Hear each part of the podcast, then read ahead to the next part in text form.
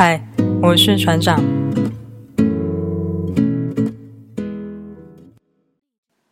今天跟大家分享一个关于写字的故事。让我们穿越到晋朝时代，看一下大书法家王羲之当年是怎样学习写字的。王羲之的老师是魏夫人，魏夫人呢，把一切书法的要领都记载在笔阵图上。让我们来看一下。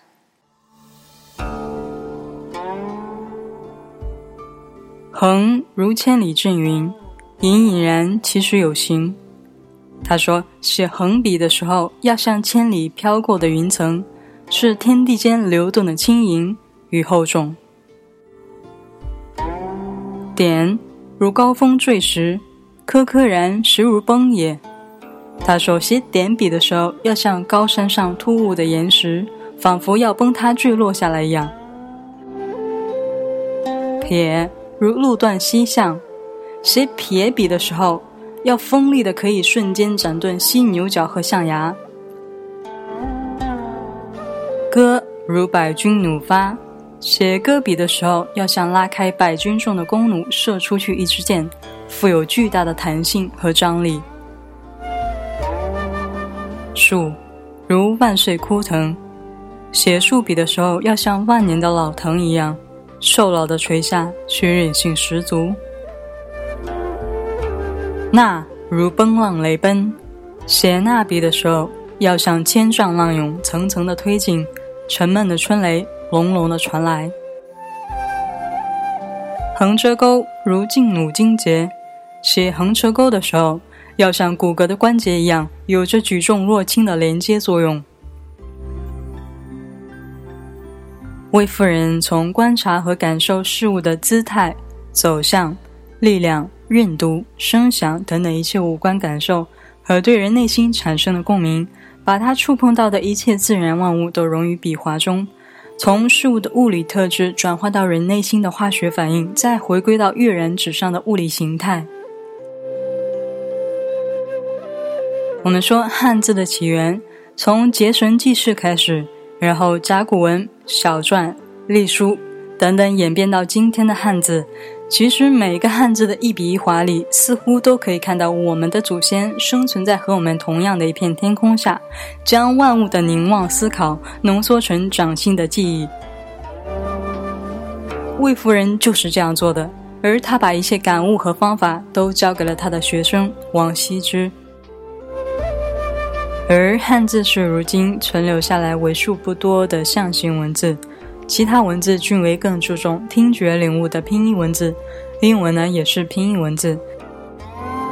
就像每个汉字可以看到万物的形态一样，如果你仔细听的话，每一个音节都也许可以听到古人在模仿万物生灵、休憩和灵动的声息。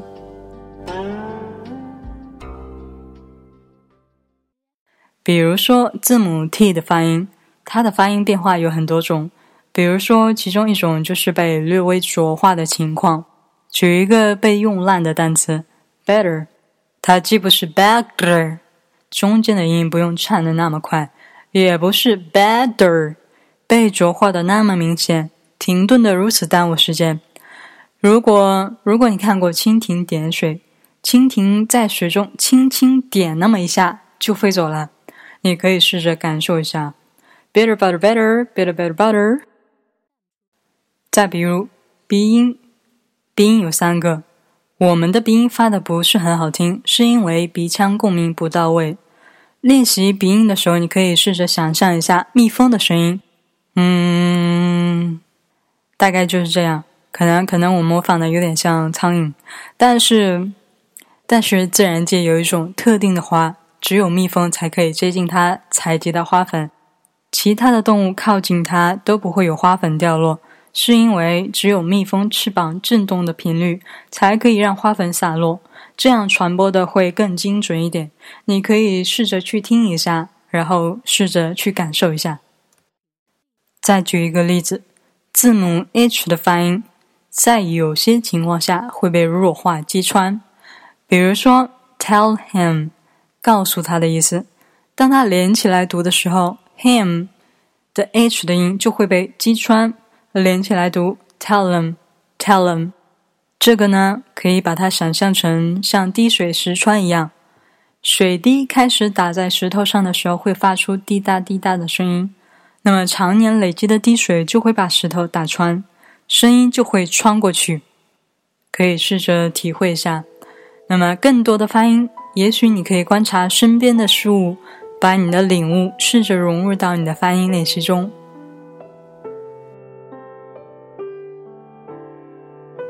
古人会扬着墨水来领略天地间的浩然之气，我们也可以试着通过发音练习来聆听万物的音律之美。我会把发音练习想象成一本《易筋经》，它虽然无法让你练就一身绝世武功、笑傲江湖，但它会打通你口腔的经脉穴位。想象一下，练习的时候，气运丹田，提至胸膛。荡于喉咙，拂过唇齿之间，一呼一吸里面都是流动的节奏。我们对于节奏的敏感，就像心跳律动对于生命的重要。